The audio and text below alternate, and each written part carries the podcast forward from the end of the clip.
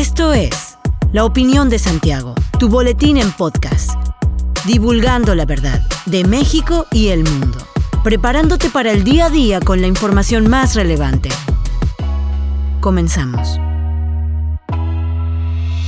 Buen día, bienvenido a La Opinión de Santiago, una dosis breve de información para arrancar el día con lo más relevante a nivel nacional e internacional. Dentro de la situación de Afganistán y las miles de personas que escapan de su país por miedo a las represalias del régimen talibán, el día de ayer martes, la Secretaría de Relaciones Exteriores informó de la llegada a México de cinco jóvenes, integrantes del equipo de robótica de mujeres de Afganistán, las cuales tuvieron que viajar en una ruta confidencial que les llevó a tener escala en hasta cinco países. Marcelo Ebrard, secretario de Relaciones Exteriores junto a Marta Delgado, subsecretaria de Relaciones Exteriores para Asuntos Multilaterales y Derechos Humanos, fueron quienes dieron la bienvenida a las jóvenes. El canciller hizo hincapié en que serán las jóvenes las que decidirán el estatus legal que quieren tener en el país y que esto es una demostración de que podemos tener un mundo de igualdad entre géneros. Se subrayó la necesidad de mantener la confidencialidad de los datos de estas mujeres, así como del lugar en el que estarán albergadas. En esta conferencia de prensa, las cuatro integrantes agradecieron al gobierno de México por haberles salvado la vida y darles una oportunidad más para hacer realidad sus sueños, ya que en su país de origen sigan creyendo que la ingeniería y la robótica solo son cosas de hombres.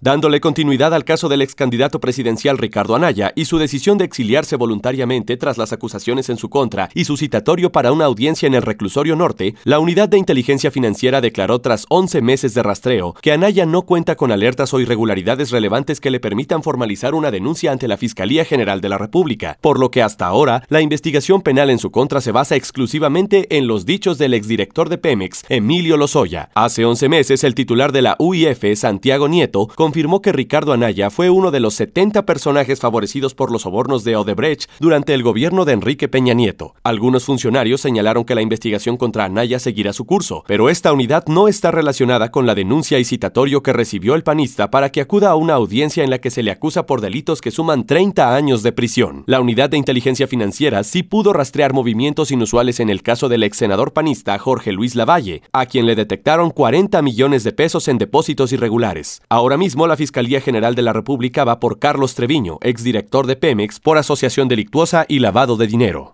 Regresando al tema de Afganistán, se dio a conocer que un grupo de talibanes secuestró y asesinó a Nazar Mohammad, uno de los comediantes más famosos de Afganistán, a quien identificaron como uno de los principales críticos del ideal de los talibanes que llegaron al poder. De acuerdo con información de medios internacionales y de la organización Human Rights Watch, Nazar Mohammad fue asesinado a finales de julio, cuando las fuerzas rebeldes tomaron la ciudad de Kandahar. Circula un video en redes sociales que muestra el trágico momento en que Mohammad es llevado atado de manos en un automóvil custodiado por talibanes hasta el lugar donde sería ejecutado, mientras dos hombres se burlan y sonríen. El también conocido como Kasha Swan fue uno de los cómicos afganos más influyentes dentro de su país durante la ocupación estadounidense en Afganistán. Durante sus actuaciones solía criticar a los talibanes con bailes y canciones. Se sabe que Mohammad apareció con varios disparos y degollado, y los talibanes indican que estaba presuntamente involucrado en actos de tortura y asesinato de varios elementos del grupo armado. Nueva York despertó con nueva gobernadora, la demócrata Kathy Hochul, quien se convierte en la primera gobernadora en la historia de Nueva York al suceder a Andrew Cuomo, quien renunció al cargo por un escándalo de acoso sexual. Hochul rindió juramento como gobernadora en una breve ceremonia privada presidida por la principal jueza del estado, Janet DeFior. Durante los últimos meses, el gobierno estatal estuvo lleno de distracciones por las acusaciones de acoso sexual contra su ahora exgobernador, por lo que están desesperados por volver a trabajar. En su último día en el cargo, Cuomo publicó un discurso de despedida previamente grabado, en el que defendió su trayectoria durante una década como gobernador de Nueva York y se retrató como víctima de un frenesí mediático. Kathy Hochul, abogada de 62 años, afronta el desafío de recomponer la confianza de un estado fuertemente golpeado por la pandemia de COVID-19, tras un nuevo pico de la pandemia con la variante Delta. Probablemente ayudar a recuperar la economía de Nueva York sea uno de los principales objetivos de su mandato.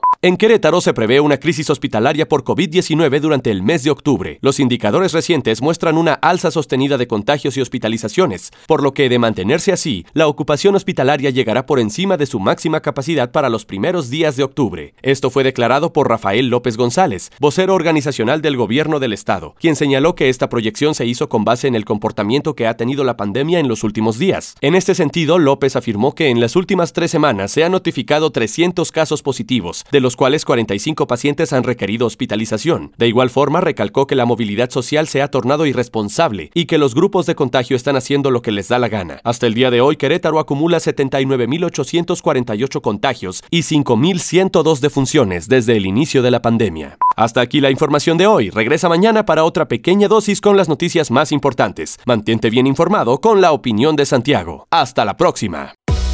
La opinión de Santiago comprometidos con la verdad.